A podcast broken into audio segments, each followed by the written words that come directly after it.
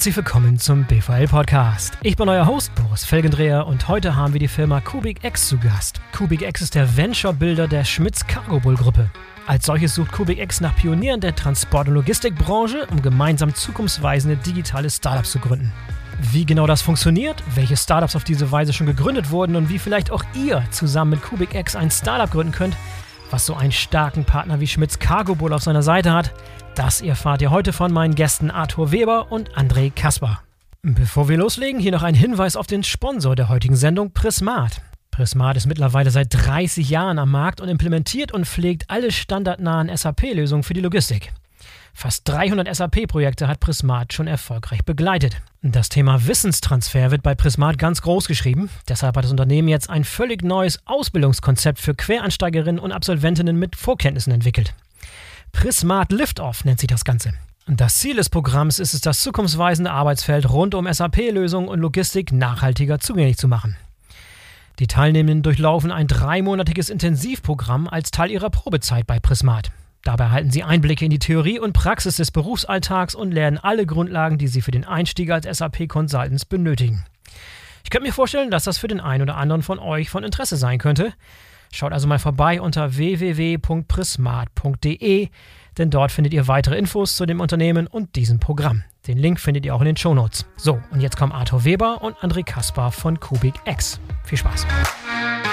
Hallo André, hallo Arthur, herzlich willkommen zum BVL-Podcast. Schön, dass ihr dabei seid. Hallo Boris, danke, dass wir dabei sein dürfen. Hi Boris, ja auch von meiner Seite vielen Dank. Sehr gerne, sehr gerne. Ich habe es eben in meiner kleinen Einleitung erwähnt. Ihr kommt beide von Kubik X, das ist der Venture-Builder der Schmitz Cargo Bull Gruppe. Bevor wir über Kubik X sprechen, vielleicht ein paar Worte zur Schmitz Cargo Bull Gruppe, die wahrscheinlich jeder kennt. Also jeder unseres Fachpublikums kennt natürlich Schmitz Cargo Bull. Und wahrscheinlich auch die Leute, die schon mal auf, hinter LKWs auf der Autobahn hergefahren sind, kennen auch zumindest den Namen. Äh, André, kannst du uns mal ganz kurz eben abholen, woher Schmitz Cargo Bull eigentlich kommt?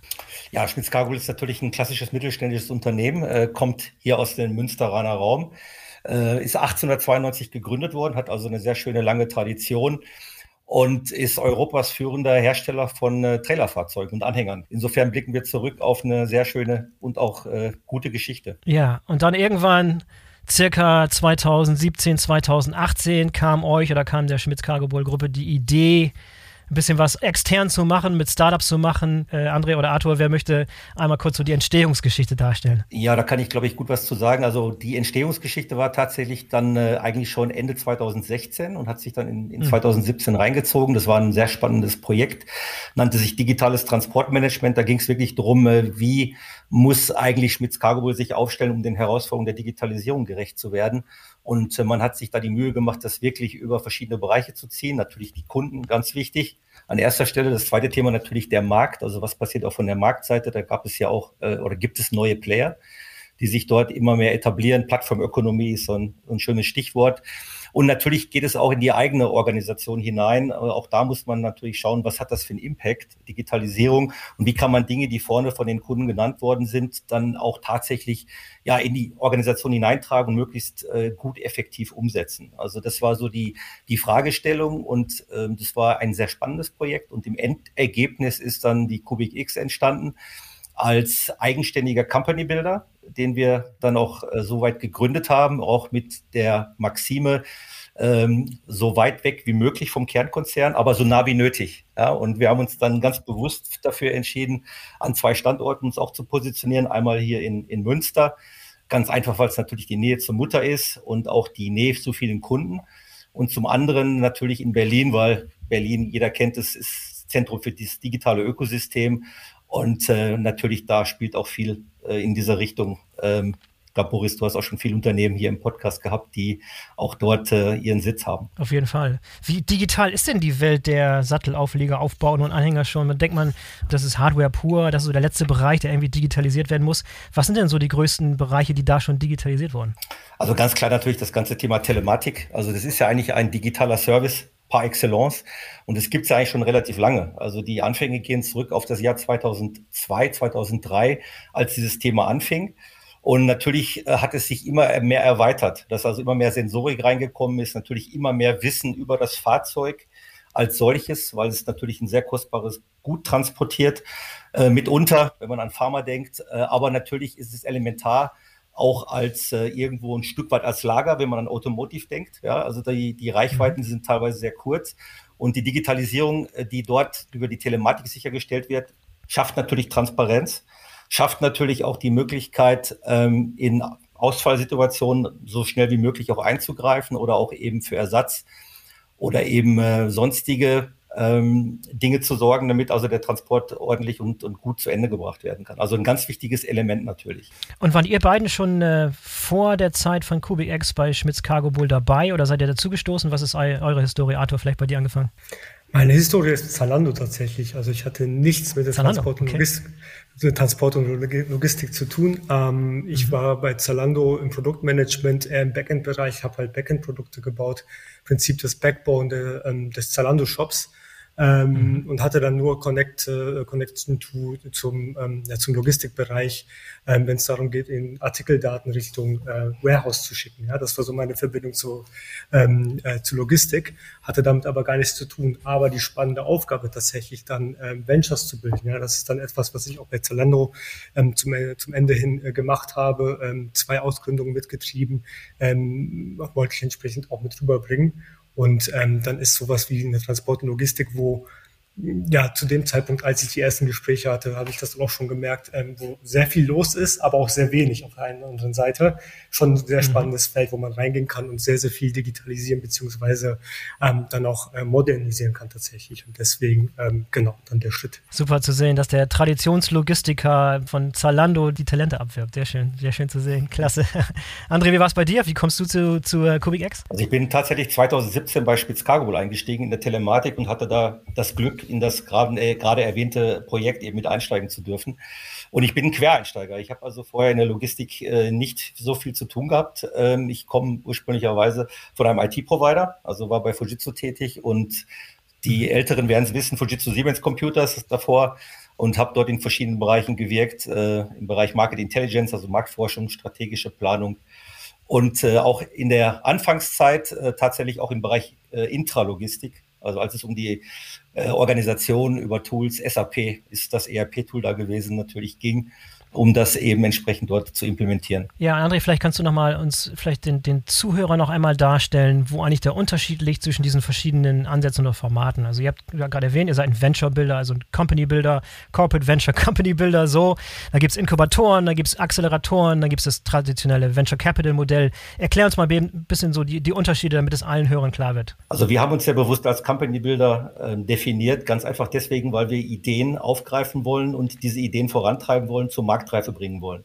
Also das Ziel mhm. ist natürlich über diesen Weg neue äh, Geschäftsfelder zu erschließen und vor allen Dingen natürlich äh, mit einem relativ, ja, dieser berühmte Speedboat-Ansatz, der natürlich da die Rolle spielt, relativ schnell und äh, auch wirklich äh, explorativ eigentlich die Dinge äh, auszutesten, um relativ schnell zu einem Ergebnis zu kommen. Also weg von der Kernorganisation, raus aus einem definierten Korsett und diese Freiheit äh, haben wir eigentlich da gesehen äh, beim Company Builder. Und wir versuchen diese ähm, Ideen, wir nennen sie Ventures, äh, bis zur Marktreife zu treiben. Und dann kommt halt immer der sehr spannende Moment einer Ausgründung, äh, weil es natürlich da viele oder auch komplexe Fragestellungen gibt, die es dann zu lösen gilt.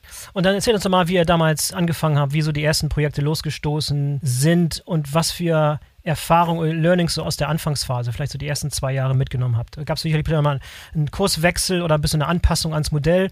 Äh, sag da mal ein paar Dinge drüber. Gerne. Ähm, genau, also initial sind wir, sind wir eigentlich ähm, ja, ganz, ganz stark aus der technischen Seite halt so ein bisschen gestartet, haben jetzt das Team in Berlin aufgebaut. Ähm, mit Entwicklern, mit, mit Produktmanagern und, und äh, UX-Designern und haben halt einfach irgendwie losgelegt mit Themen, die im Konzern schon länger da waren, beziehungsweise grundsätzlich dann auch ähm, initiiert worden sind mit der Gründung der Kubik X ähm, und haben halt einfach losgelegt, haben uns ein Thema gepickt und einfach angefangen, ein Produkt zu schmieden, das zu testen, zu validieren, also ein Prototypen, ähm, entsprechend dann in die MVP-Entwicklung gegangen und dann das Ding tatsächlich äh, versucht in die Marktreife zu bringen. Ja?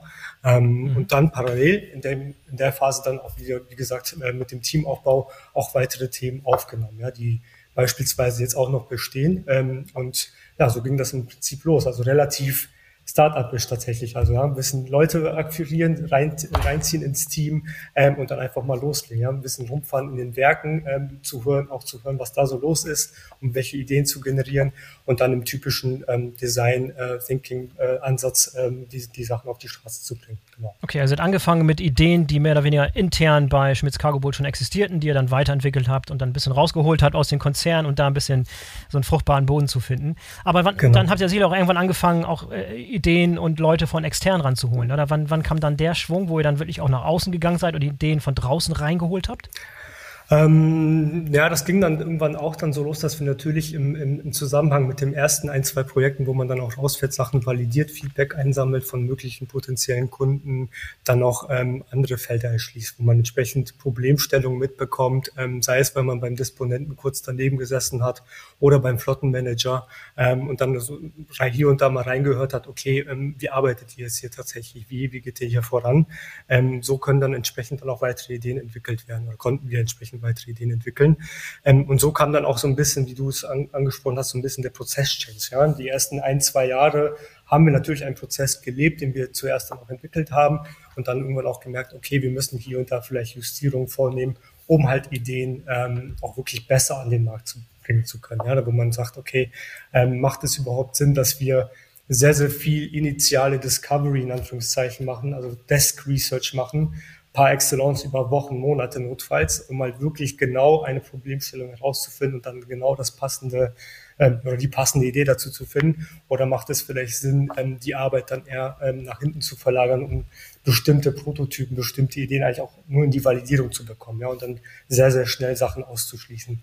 Ähm, das war, glaube ich, so ein Learning, was wir vor allen Dingen ja vor zwei, zweieinhalb Jahren ähm, dann so angefangen haben aufzunehmen und dann schlussendlich auch in der Prozessveränderung bei uns umgesetzt haben vor eineinhalb Jahren. Also genau, was Arthur sagt und äh, dieses Learning war vor allen Dingen natürlich auch, dass man so früh wie möglich in unserem Prozess, in unserem Venture Development Prozess auch beginnen muss, äh, Partner eigentlich mit einzubeziehen. Also will heißen, äh, diese ähm, Firmen oder auch ja auch die die User sozusagen, die wirklich an der Front sitzen, die tatsächlich tagtäglich Dinge machen, um eigentlich äh, von Anfang an jetzt nicht über eine Desk Research, Research zu kommen, sondern eben vor allen Dingen über den direktes direkte Feedback äh, des Users, weil da kann man natürlich sehr viel Zeit sparen. Und äh, man hat von vornherein immer auch gleich einen, einen Validierungspunkt, also ein Proofpoint, inwieweit jetzt zum Beispiel das Thema, was man gerade diskutiert, erstmal relevant ist und zum anderen, in welchem Ausmaß sich eigentlich dann die Probleme wirklich darstellen oder ob es nicht dann nachgelagert noch weitere oder andere Probleme gibt, die, die eigentlich dafür äh, verantwortlich sind. Und das ist, glaube ich, sehr, sehr wichtig, sodass man wirklich sehr schnell auf diese eigentlichen Problemursachen dann kommt. Ja, aber die Probleme, die ihr lösen wollt, sind das größtenteils Probleme, die aus dem Schmitz Cargo Bill Universum kommen, aus dem Ökosystem, die er intern feststellt und dann versucht extern über den Company Builder zu lösen? Oder sind es auch oftmals Probleme, die die Industrie betreffen, aber die nicht so, so ganz, ganz dicht bei Schmitz Cargo wohl dran sind? Wie, wie darf ich mir das vorstellen? Eigentlich sowohl als auch. Also wir, wir schauen natürlich, äh, klar haben wir eine Nähe zu, zu den Fahrzeugen, das ist natürlich klar, da kriegt man viel mit. Vor allen Dingen, weil die Fahrzeuge ja eigentlich nur Mittel zum Zweck sind. Also elementar ist das ganze Thema Frachten und das, was dranhängt. Äh, da hängen ganze Geschäftsprozesse dran. Und insofern können wir nicht nur auf das Fahrzeug natürlich gucken, sondern wir kriegen natürlich auch über, über das Klientel, sei es ein Verlader oder eben auch ähm, den Transportunternehmen, äh, natürlich auch noch andere Dinge aufgezeigt, ne? wo also das, das Fahrzeug wirklich nur äh, eigentlich am Rande eine Rolle spielt, wo aber dann andere Themen mehr oder weniger dann reinkommen in der, deren Prozesse. Mhm. Dann beschreiben wir uns nochmal, wie euer Prozess aussieht. Wie, äh, wie geht das von vorne bis hinten, von, äh, von initialen Idee bis tatsächlichen Ausgründung? Ich glaube, so hast du es vorhin dargestellt. Wie sieht dieser Prozess aus? Kannst du ihn einmal schematisch äh, jemand darstellen von euch beiden? Ja, klar. Ähm, also ich glaube, ein co cooles Beispiel ist, wir haben, äh, wir haben mal eine Trailer-Journey aufgebaut. Also so wirklich so ähm, entlang des Trailers von, von der Produktion bis hin zum Ende, wie er dann tatsächlich auch irgendwelche Fuhren macht, schlussendlich, ähm, entlang der Kette äh, versucht herauszufinden, wie wir Spaces arbeiten, die dann der Startpunkt des Prozesses sind, äh, wo man halt irgendwie Problemstellungen mit feststellt. Ja? Beispielsweise, wie werden Orders in einer Spedition aufgenommen und dann wieder weiter verarbeitet. Anderes Beispiel ist wiederum, ähm, wenn Trailer irgendwo an einem Yard äh, warten und ähm, halt nicht ähm, ab oder beladen oder entladen werden können. Ja, das sind so Themen, die so entlang der Trailer Journey entstanden sind Und dann, was wir dann mit diesen Spaces machen, ähm, wenn wir entsprechend eine, ähm, ein kleines Desk Research machen bezüglich des Marktes, was, was bewegt sich da, dann gibt es schon Tools, gibt es schon beispielsweise auch schon Unternehmen, die da investieren in neue Lösungen, ähm, können wir entsprechend eruieren, inwieweit die Spaces relevant sind für uns, erstmal eine Ideation durchzuführen. Und in der Ideation, das ist so quasi der Mittelpunkt unseres gesamten Prozesses. Ähm, da sind wir, ähm, das ist das, was André so ein bisschen noch angesprochen hat, schon ähm, sehr darauf bedacht, das Ganze mit den Marktteilnehmern zu machen. Also wir schließen uns nicht ein für eine Woche, machen einen schönen Design-Sprint für uns, kommen mit einer schönen Idee und validieren sie dann anschließend den Markt, sondern dieser Design-Sprint, den wir machen, äh, machen wir das tatsächlich mit Marktteilnehmern. Also wir laden die Disponenten ein, wir laden die Speditionsleiter ein, Flottenmanager, Werkstattmanager, je nachdem welches Thema es ist und führen diese ähm, Ideations schlussendlich mit diesen Partnern durch. Ähm, und was wir dann am Ende des Tages machen, natürlich gibt es dann hier und da einen Prototypen, der dann validiert wird. Und wenn das im Prinzip ähm, dann auch ähm, sich als, als gangbaren Weg äh, erst einmal herausstellt, äh, versuchen wir natürlich darum, eine Art Value Prop oder halt auch dann den Business Case sozusagen zu stecken. Also ohne das funktioniert es schlussendlich natürlich nicht. Ähm, und das passiert bei uns in so einer so, sogenannten Define and Validate Phase. Ja, da befassen wir uns mit, die, äh, uns mit der Idee sehr, sehr tief, ähm, bauen die Value Proposition, wie gesagt, auf, äh, bauen den Business Case auf, eine Go-to-Market und überlegen uns, wie das Ganze dann am Markt funktionieren kann. Ja? Ähm, und schlussendlich dann auch, ähm, in was für eine Art Ausgründung das Ganze gehen sollte. Und dann bewegt sich das ganze Thema, wenn es dann auch soweit ist, in die sogenannte Venture Foundation Phase. Und in dieser Venture Foundation Phase gründen wir schlussendlich das Unternehmen, je nachdem, in welcher Form es nötig ist, sei es als strategisches Investment seitens Schutz Cargo Bull oder eben tatsächlich als Venture Capital Case beispielsweise, werden die Weichen so gelegt, dass so ein Venture entsprechend in die eine oder die andere Richtung laufen lernen kann. Ja, und dieser gesamte Prozess, also von der Phase, wo er die Problemfelder entdeckt bis zur Ausgründung, wie lange dauert das in etwa, erfahrungsgemäß? Ist unterschiedlich tatsächlich. Also in der, in der Historie ist es tatsächlich unterschiedlich ähm, angesprochen. Ne? Wir haben angefangen, sind erstmal irgendwie angefangen mit Prototypen, haben die gebaut, haben die vertestet, äh, bis hin zu wir kümmern uns ein bisschen mehr um die ganzen äh, Partner selbst, dass die mitmachen können, ähm, ist das tatsächlich unterschiedlich in der Historie. Aber schlussendlich, bis wir ein Konzept haben, soweit, dass wir sagen können, es lohnt sich, das möglicherweise auszugründen, sollte das schon äh, innerhalb von sechs Monaten etwa passieren. Ja, dass wir sagen können, schlussendlich, ähm, dass wir zwei Ventures pro Jahr in etwa ausgründen. Ja, das ist so in etwa das Ziel. Ja, wie viel habt ihr bisher schon ausgegründet in diesen vier Jahren, in denen ihr jetzt am Start seid? Ähm, wir haben bis jetzt zwei Ventures ausgegründet.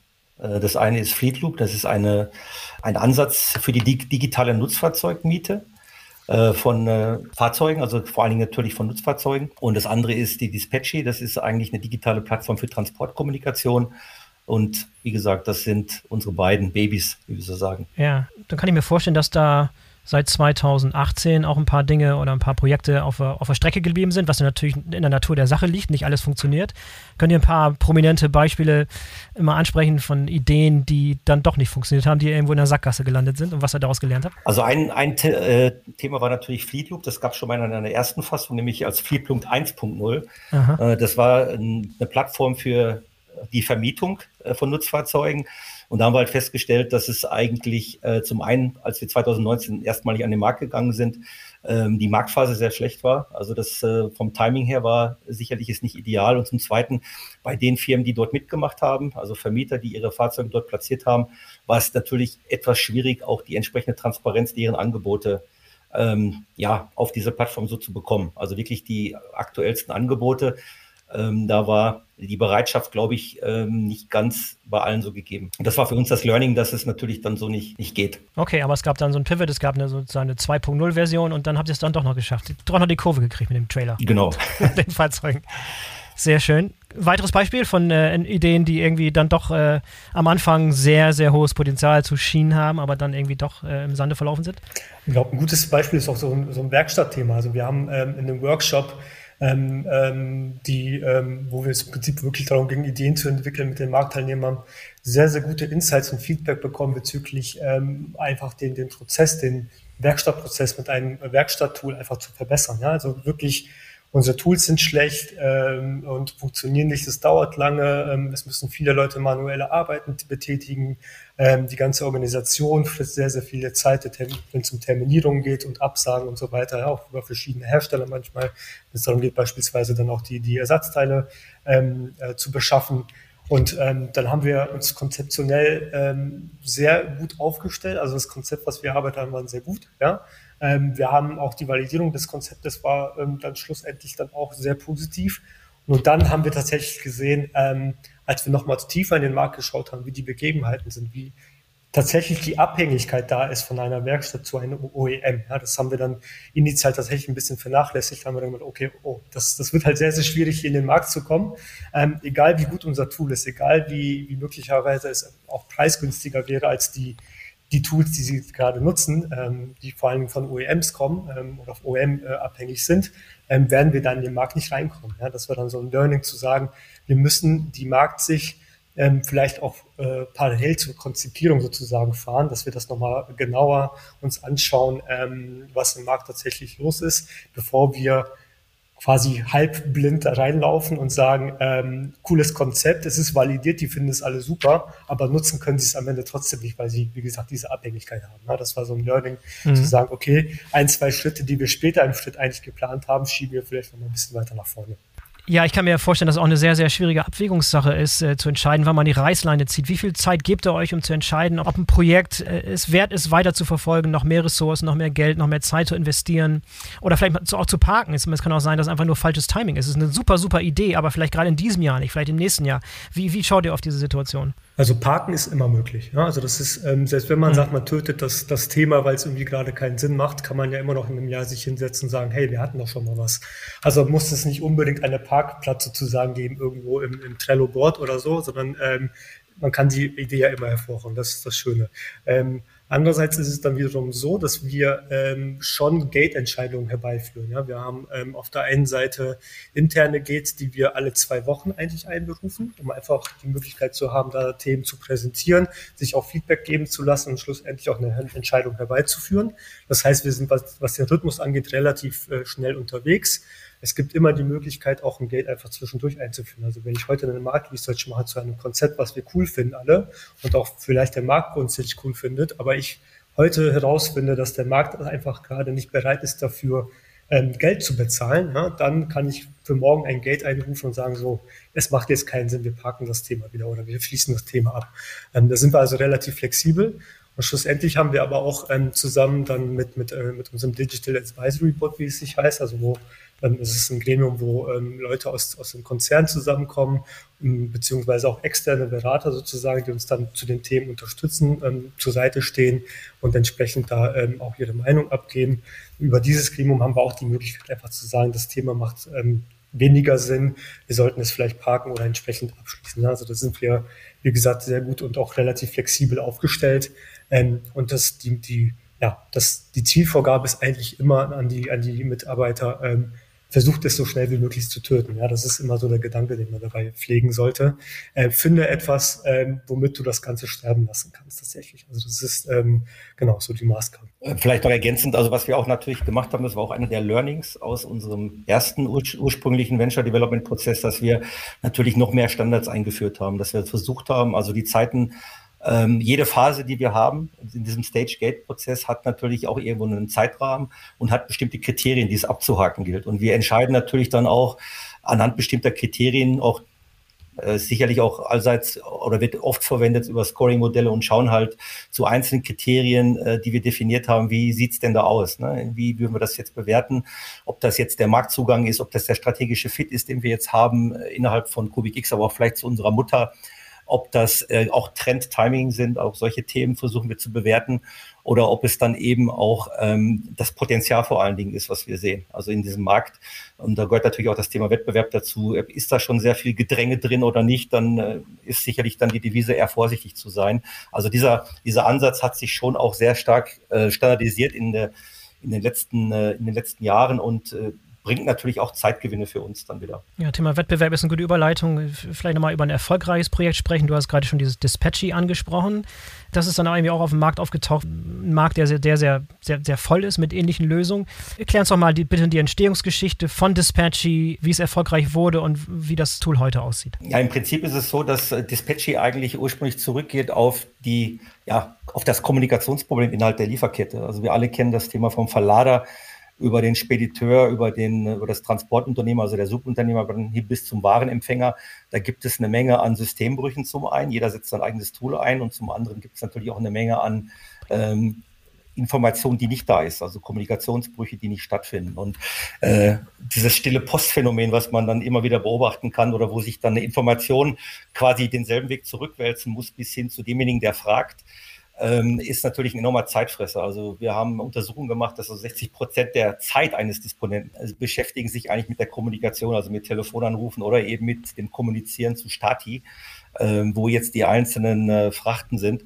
Und das kann man natürlich wesentlich effizienter und, und, und besser gestalten. Und das war halt dann der Ansatz, mit Dispatchy da reinzugehen, um ähm, im Prinzip eine Transparenz reinzubekommen und eine Wahrheit, die für alle gilt. Und ähm, an der Stelle sind wir jetzt äh, gerade, dass wir das Unternehmen gegründet haben.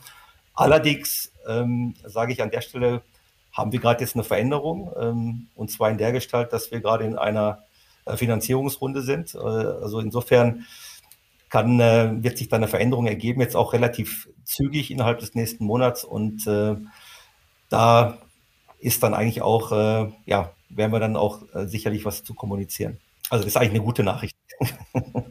Ja, und wie würde sich so ein Produkt abgrenzen gegenüber dem Markt? Also wenn ich mal so anschaue, da, da ist, ich sag mal zum Beispiel so ein Shipio zum Beispiel ist in dem Markt oder vielleicht auch ein TradeLink, die ähnliche Sachen machen.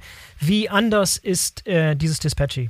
Also der Ansatz, der Ursprung ist natürlich ein anderer. Also im Prinzip geht es hier um die, die Kommunikation. Also Shipio oder äh, als Beispiel geht er sehr stark auf das Thema ETA und auf das Thema äh, eben sprechen den Status der Ankunft ähm, zu, zu äh, vermitteln. Also Dispatchy geht in die Richtung der Kommunikation im, im Sinne von, äh, wenn er zum Beispiel nicht rechtzeitig ankommt, wie kann ich jetzt zum Beispiel Maßnahmen einleiten oder welche Maßnahmen sind hilfreich, um zum Beispiel jetzt Änderungen äh, in der weiteren Planung durchzuführen. Also das ist nochmal, geht darüber hinaus, dass man tatsächlich auch ähm, Maßnahmen gesteuert agiert über diese Plattform. Ja, und inwiefern sind denn alle eure Lösungen oder alle die Probleme, die ihr versucht zu lösen, gebunden an, an Lkw-Transporte? Oder seid ihr auch dann irgendwann bereit, um den Schritt weiter rauszugehen und ein bisschen größer zu denken und irgendwie andere Transporte, Luftfracht, Seefracht, andere, andere Problemstellungen in Logistik zu lösen? Oder, oder wollt ihr fokussieren wirklich auf diesen Lkw-Transport, weil das ist euer, euer Fachgebiet sozusagen? Ja, vielleicht muss man das noch ein bisschen anders formulieren. Das ist nicht nur sozusagen unser Fachgebiet, ähm, sondern so ein Venture, wenn es halt ausgegründet ist, hat es natürlich einen initialen Fokus, mit, mit dem es sich irgendwie beschäftigt. Ja, in dem Fall von Dispatch ist es eben so. Aber wie du schon sagst, ähm, es gibt natürlich andere Skalierungsmöglichkeiten für so ein Venture. Ähm, das obliegt dann aber am Ende des Tages auch dem Venture zu sagen, ähm, äh, wir gehen jetzt noch mal in eine andere Marktrichtung hinein ähm, und schauen uns noch etwas anderes an. Beispiel Luftfracht, ja, äh, Beispiel Seefracht. Ähm, ähm, das ist ja auch, äh, auch die Anforderung an so ein Venture, ähm, zu sagen, okay, wir finden auch noch andere Skalierungsmöglichkeiten. Ja, wir sind schlussendlich, wenn das Venture ausgegründet ist, ähm, ja eigentlich nur noch ein äh, ja, Gesellschafter dieser, dieses Ventures, beziehungsweise dann ähm, ja im Prinzip äh, ein Investor in, die, in, eine, in eine Story. Ja, und die Story muss dann, dann das Venture selber treiben und schreiben. Ja, wie soll es in der Zukunft aussehen? Was sind so eure, eure zukünftigen Pläne? Also was habt ihr euch für dieses Jahr zum Beispiel vorgenommen? Ist jetzt das erste Quartal rum.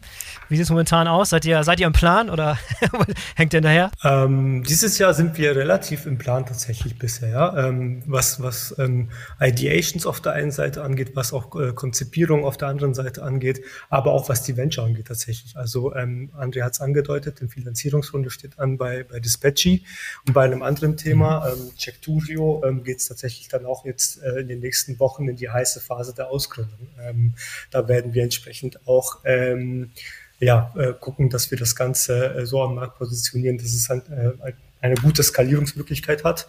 Ähm, da sind wir gerade dabei, auch auf der einen Seite ähm, Founder zu für uns zu gewinnen, die entsprechend das Thema treiben können, aber auf der anderen Seite das Setup zu schaffen, dass dann ähm, auch Fremdkapitalgeber bereit sind, in dieses Venture zu investieren. Ja, das, das Stichwort Founder ist ein gutes. Wie findet ihr gute Gründer, die aus diesen Ideen was Tolles machen wollen? Wie, ist, wie sieht der Prozess aus und wie kommt ihr an die Leute ran und wie, wie, wie wählt ihr die aus? Also wir haben tatsächlich erstmal ein eigenen, eigenes Recruiting und eine eigene äh, Stelle dort, die sich darum kümmert. Und äh, natürlich ist es so, dass man über äh, verschiedene Kanäle dann auch geht. Ne? Wir nutzen natürlich Social Media.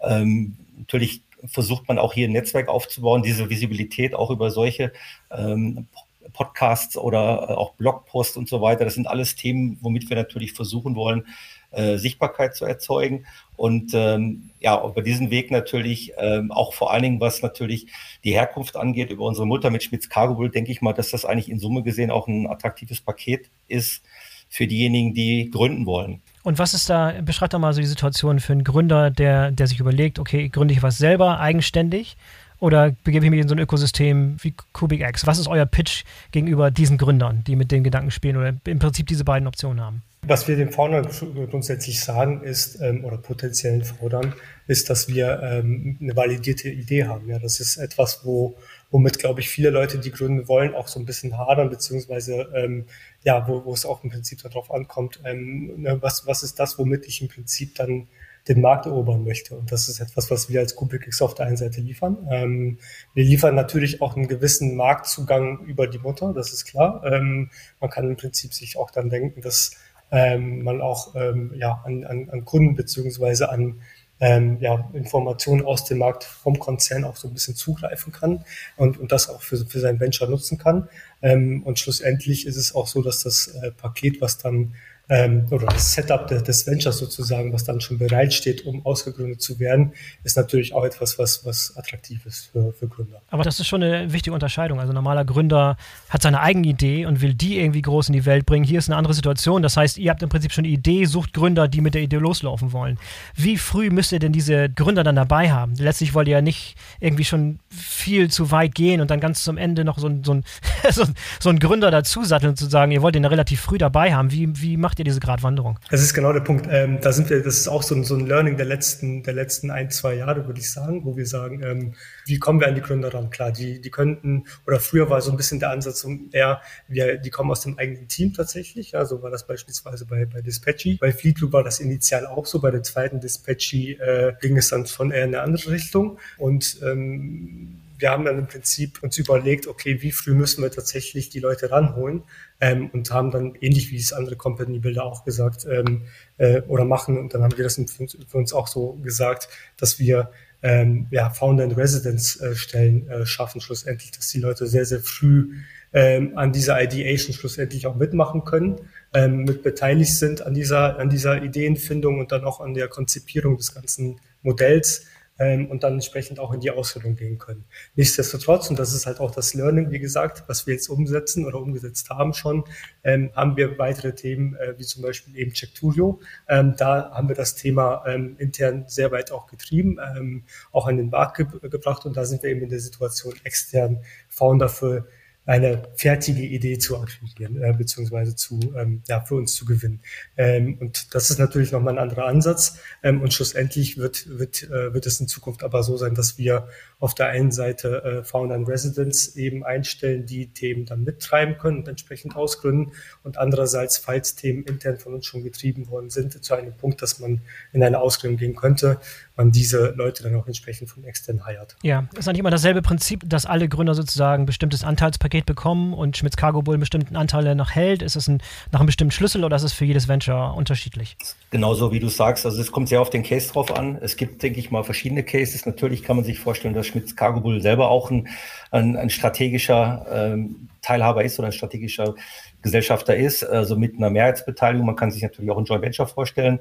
Aber man kann natürlich auch, wenn man an, an das Thema VC denkt, VC-Fähigkeit, dann ist sicherlich das Thema Minderheitsbeteiligung genauso ein Thema. Also es kommt sehr auf den eigentlichen Case drauf an, den man betrachtet. Und danach richtet sich dann eigentlich das Setup und die weitere Vorgehensweise. Und auch natürlich das Recruiting ähm, für die Person. Aber die initiale Finanzierung, die kommt immer von Schmitz Cargo Bowl oder, oder werden auch ganz früh schon externe Investoren mit dazugenommen für eine große Idee, um die wirklich ausstemmen zu können? Ähm, das ist dann wieder eine Case-by-Case-Geschichte. Äh, Case Bisher war es so, dass die initiale Finanzierung von Schmitz Cargo Bowl kam, ja, also im Prinzip über CubicX. Und ähm, aber ja, am Ende des Tages kann ich mir also sehr gut vorstellen, dass wir mal einen Case haben werden, wo, wo es heißt, okay, das Initialinvestment ist so hoch, dass der Konzern vielleicht auch, ähm, weil das Produkt vielleicht auch nicht so nah am Konzern ist und es sehr, sehr, ähm, ja, sehr von außen sozusagen getrieben werden müsste, dass wir auch so ein Setup auch finden, ähm, wo man dann auch initial ähm, in verschiedenen, äh, ja, in, in einer Konstellation ähm, hineingeht, wo, wo es verschiedene ähm, ja, Teilhabe bzw. Geldgeber gibt. Ja, hat Schmitz Cargo eigentlich auch einen eigenen äh, VC-Arm dazu? Passend, also ähnlich wie das, wie das bei Fiege der Fall ist mit Express Ventures, mhm. Company Builder und dann so ein F-Log Ventures als Risikokapital-Arm sozusagen. Ist es bei euch auch schon der Fall oder denkt ihr darüber nach? Nein, das ist bis jetzt noch nicht gegeben und äh, die Diskussion gibt es natürlich, aber ähm, wie gesagt, bis jetzt sind wir in dieser Richtung äh, nicht aktiv. Und äh, ihr habt vorhin äh, die Wichtigkeit der Partner genannt, die früh mit dazu bekommen müssen, um das Ganze irgendwie zu testen, Beta zu testen und zu validieren und so weiter und so fort. Äh, beschreib uns mal ein bisschen den, den Prozess, wie ihr vorgeht, wenn ihr diese, diese Partner rekrutiert. Was ist euer Prozess und nach welchen Partnern sucht ihr? Also prinzipiell ist es so, dass wir natürlich ähm, an Themengetrieben auch arbeiten. Also wenn wir an unseren Venture Development Prozess uns anschauen, dann ist es natürlich schon wichtig zu schauen, äh, in welche Richtung wir die Themen vorantreiben. Ist es eher ein fahrzeugnahes Thema? Ist es eine, ein Supply Chain Thema? Je nachdem sind natürlich andere Stakeholder relevant. Und wir haben uns natürlich jetzt über die Jahre auch äh, eine Datenbank aufgebaut, wo wir natürlich Kontakt haben zu verschiedenen Firmen, Logistikfirmen, insbesondere natürlich Spediteure und, und Frachtführer, aber auch Verlader. Und die laden wir im Prinzip ein. Das heißt, wir stellen ihnen die Themen vor und versuchen natürlich äh, dann auch zu verstehen, wie das Interesse auf deren Seite zu diesen einzelnen Themen ist. Und äh, idealerweise mündet das natürlich dann in äh, Expertengesprächen, gerade wenn wir am Anfang sind von, von so einem, wir nennen es Problem Space, Analyse ähm, ist das ein Thema, aber das, das Entscheidende ist natürlich dann die, die Themen auch dann weiterzutreiben Richtung einer Innovation. Innovationsworkshops werden dann organisiert und äh, wir, wir laden die dann natürlich entsprechend ein und wollen natürlich immer eigentlich das Angebot vermitteln, dass die, dieses Mitwirken, das Gestalten natürlich im Vordergrund steht. Und äh, letztlich steht es natürlich auch äh, den den Partnern, so nennen wir sie, dann auch frei mitzugehen. Einmal auch bis hin, dass das Produkt äh, selber genutzt werden kann, was dann entsteht. Oder eben, dass man natürlich vielleicht auch sogar den Weg einer Beteiligung geht. Auch das ist durchaus denkbar. Und wir haben jetzt in der Vergangenheit eigentlich recht schöne Beispiele, wo wir quasi vom Anfang äh, eines Problem Spaces über eine Ideation, dann Checktory ist unter anderem so ein Beispiel, äh, die die Firmen dann so entwickeln konnten, dass sie quasi auch selber Spaß dran hatten, mit dieser Lösung mitzugehen, mitzuvalidieren und dann auch letztlich sogar ähm, Kunde geworden sind jetzt von, von dieser Lösung. Also das ist, hat sich schon bewährt und ist ein schönes Beispiel. Und das versuchen wir natürlich jetzt zu projizieren auch auf andere Themen, ähm, die wir jetzt gerade natürlich angehen. Was sind so der Pitch gegenüber diesen Partnern? Wie macht ihr denn das schmackhaft? Was sind die großen Vorteile, die ihr herausstellt, damit Partner mitmachen? Natürlich ganz klar unsere Mutter. Also Schmitz Cargo Bull ist natürlich ein, mhm. Zugpferd, kann man nicht anders sagen, denn die, ist Europas. Die Trumpfkarte. Die Trumpfkarte kann man definitiv so sagen. Ist Europas äh, führender Trailerhersteller. Und äh, ich glaube, dass wir da einfach den definitiv unfairen Vorteil haben, ne? weil wir dann eben äh, einmal das, das Netzwerk auch über Schmitz Cargo Bull natürlich nutzen können, aber eben auch diese Connections, diese Verbindungen, die da herrschen, das hilft schon mal sehr weiter. Ähm, aber natürlich ist es auch, glaube ich, unsere Aufstellung, dass wir eben äh, parallel einmal in Münster und in Berlin unterwegs sind, wo wir eben genau äh, dann auch diese Möglichkeiten haben. Wir haben diese digitale Expertise, gerade auch in, in Berlin, sicherlich der, der zweite Faktor, den ich da, da nennen würde. Und ich glaube, jetzt drittens ist, wird sichtbar mehr und mehr eigentlich, dass die Themen, an denen wir arbeiten, dass diese Themen eigentlich auch Problemlöser sind. Und äh, das ist natürlich immer eine schöne Referenz. Damit kann man gut argumentieren. Und letztlich, wenn einer mal auf dem Workshop da war bei uns, äh, das haben wir jetzt auch festgestellt, da gibt es eigentlich wirklich auch äh, sehr gute Kritiken anschließend. Das heißt, da war dann immer meistens die Begeisterung sehr groß hinterher, weil man eben dann staunt, was man eigentlich, teilweise haben wir es ja auch online gemacht in der Pandemie und nicht nur vor Ort, was eigentlich immer schöner ist, aber äh, dass man eigentlich so viel schaffen kann in der kurzen Zeit und dann auch wirklich am Ende äh, von so einem Workshop auch auf äh, ganz konkrete Ideen kommt. Und äh, wenn jetzt der ein oder andere hier zugehört hat, der Gründungsgedanken hat, der mit dem Gedanken spielt, sich selbstständig zu machen, der vielleicht Bock hat darauf, ein, ein Startup hochzuziehen, vielleicht nicht die eigene Idee hat, sondern irgendwie schon gerne eine, eine Idee weitertreiben würde, die bei CubicX entwickelt wurde. Wie, wie ist der beste Weg, mit, äh, mit euch in Kontakt zu kommen? Was, was ist so der, die Vorgehensweise? Wie geht ihr ran? Wie geht es dann los für diese Interessenten? Also es ist äh, über alle Kanäle am Ende des Tages äh, äh, möglich. Ja? Über unsere Website kubikx.com ähm, oder LinkedIn entsprechend äh, André, mich oder auch alle anderen Mitarbeiter ansprechen ähm, und äh, entsprechend werden wir reagieren und auf die Leute zugehen. Also das ist, äh, da gibt es jetzt keinen sozusagen Prozess, wo wir sagen, ähm, melde dich bitte erstmal bei der E-Mail-Adresse und schau, dass du nach zwei Wochen eine Antwort möglicherweise bekommst, sondern über alle Kanäle einfach melden. Ähm, wir sind ganz pragmatisch. Genau. Sehr gut. Ähm, Aber es findet schon eine Art, eine Art Bewerbungsprozess statt, finde äh, ich. Ja? Also ihr müsst ja entsprechend, weil die haben, haben eine hohe Verantwortung, die sollen diese Idee vorantreiben und die müssen idealerweise schon Erfahrung mitbringen oder auch gar nicht. Wie seht ihr das? Wie erfahren muss jemand in der Unternehmensgründung überhaupt sein? Oder, oder mögt ihr es, wenn Leute relativ unbedarft, äh, frische, mit frischen Gedanken in die Gründung gehen? Also auch erfahrene Leute haben frische Gedanken tatsächlich und auch andersrum. Ja? Also unerfahrene ja, Leute haben das wollte ich damit nicht sagen. Genau. Also ähm, wir haben tatsächlich, natürlich haben wir Bewerbungsprozess, das ist klar. Ähm, der ist auch äh, über mehrere Stufen aufge, aufgeteilt. Und was wir mit den Bewerbern schlussendlich machen, ist ein, ein, verschiedene Case Studies mit denen durchzuspielen, bis hin zu einem Board-Meeting am Ende des Tages, wo wir wirklich ein echtes Board-Meeting mit, mit verschiedenen äh, ähm, ja, äh, Persönlichkeiten sozusagen simulieren, die auch entsprechend reagieren ähm, und wir im Prinzip da herauskitzeln wollen, wie jemand tatsächlich mit so einer Situation umgehen kann, ähm, wie frisch er reagieren kann und wie, ähm, wie gut er im Prinzip dann auch ähm, das, was er vorbereitet hat für so ein Board-Meeting, dann auch über, über die Bühne schaukeln kann. Ja, das ist, ähm, wie gesagt, ähm, ein, ein schönes Beispiel, wie wir da vorgehen. Und ansonsten spielen wir sehr, sehr viele Cases durch, bezogen auf das Thema, äh, für das wir die Leute auch heiern wollen. Ja, Beispiel Checkturio, ähm, da geht es ja um, um äh, die Fahrzeugzustandskontrolle äh, ähm, und ähm, da spielen wir im Prinzip die Cases eben an den Fahrzeugen durch, ja, tatsächlich, wie sie damit umgehen würden, wie sie eine Value Proposition aufbauen würden, wie sie den Business Case aufbauen würden und so weiter. Also es ist ähm, schon sehr nah an den Produkten beziehungsweise an den Themen, die wir die wir dann äh, mit den Faunen zusammen ausgründen beziehungsweise dann äh, auf die Straße bringen wollen. Ja, wenn ihr so einen Gründer gefunden habt und das ist vor der Ausgründung, also noch in diesen sechs Monaten so, bevor es wirklich losgeht, ist er dann bei euch angestellt oder welches Verhältnis hat der dann zu euch? Ist das ein Angestellter oder wie wird der bezahlt? Wie bezahlt er seine Miete in der Zeit, bis die Gründung losgeht? Also als Founder in Residence ähm, ist man bei der Kubikix angestellt und äh, bezieht okay. ein mhm. Ja, gerechtes Gehalt, würde ich sagen. Also es ist nicht so, dass die Leute bei uns hungern müssen. Das ist definitiv nicht so. Und dann geht es natürlich eben, wenn es um die Venture Foundation geht ähm, und wie die Struktur des Ventures ist, entsprechend an die Details sozusagen, ne, wie, die, wie die Verteilung der Shares ist, äh, wie entsprechend das Gehalt ist. Ja, das ist so der äh, relativ normale Prozess einer, einer Ausgründung eines Unternehmens. Davor, wie gesagt, sind die Founder in Residence bei der Kubix äh, eingestellt.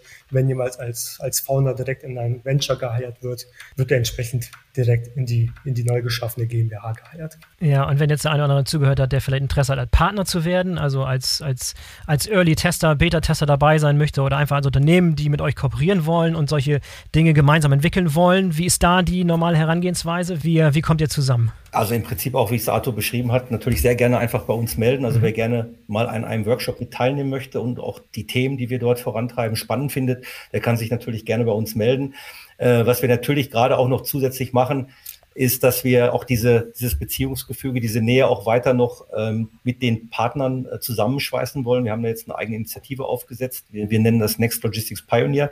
Wir wollen eigentlich da noch mehr bieten, also noch ähm, intensiver sich austauschen über, über den Zeitablauf hinweg, ähm, um einfach auch natürlich immer wieder im Dialog zu bleiben. Das ist ganz wichtig und ist nicht nur mit einem Workshop oder einer Validierung danach getan, sondern es soll eigentlich weitergehen, denn es gibt immer wieder neue Herausforderungen in dieser Branche.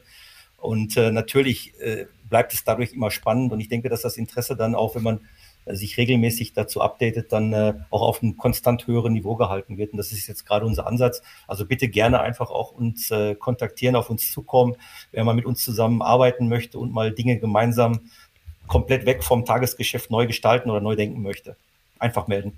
Klingt interessant. Ja, wir lassen, wir lassen Link in den Show Notes auf jeden Fall. Andreato, ist es denn momentan so, dass ihr größtenteils Partner und auch Gründer aus dem deutschsprachigen Raum sucht, die hier bei uns beheimatet sind? Oder denkt ihr auch ein bisschen größer internationaler? Können Gründer auch aus, aus dem Ausland kommen oder Partner auch aus dem Ausland? Oder ist es erstmal nur auf Deutschland fokussiert? Nein, also wir sind multinational aufgestellt, sowohl was die Partner angeht. Wir haben jetzt auch bei unserem letzten Themenfeld auch ganz bewusst skandinavische ähm, Partner rekrutiert und auch gesucht, einfach mal um einen anderen Blick zu kriegen. Ähm, Deutschland ist sicherlich ein sehr wichtiger Markt, was Transportlogistik angeht, aber natürlich versuchen wir da weiter rauszugehen und Sprache ist jetzt kein, äh, kein Hindernis, sehr gerne sogar. Also auch das äh, gerne auch äh, mhm. aus dem skandinavischen Bereich, aus der Dachregion, auch, auch sicherlich äh, andere südeuropäische Länder. Und für Gründer gilt das genauso. Also wir haben da keine äh, irgendwie äh, Scheuklappen oder so, dass wir jetzt ein, da Prioritäten setzen, weil das jetzt Deutschland sein muss, um Gottes Willen. Das wäre, glaube ich, auch ein Denkfehler, wenn es so wäre. Ja, wir lassen Links in den Show Notes, wo Leute sich schlau machen können und weiter informieren können und Kontakt zu euch aufnehmen können. Ich wünsche mir, dass ganz viele Gründer und ganz viele Partner sich bei euch melden. Das wäre super. Da hätten wir, hätten wir schon viel gewonnen. Euch wünsche ich schon mal viel Erfolg, Arthur, Andre und Team mit Kubik X für die, für die kommenden Jahre. Bin gespannt, was da noch so an neuen Startups auf uns zukommt. Ganz herzlichen Vielen Dank, Dank dafür. Hat Vielen Spaß Dank. gemacht. So, das war der BVL-Podcast mit Kubik X. Ich hoffe, euch hat es gefallen und ihr seid in der kommenden Woche wieder dabei. In diesem Sinne, bis zum nächsten Mal, euer Boris Felgendreher.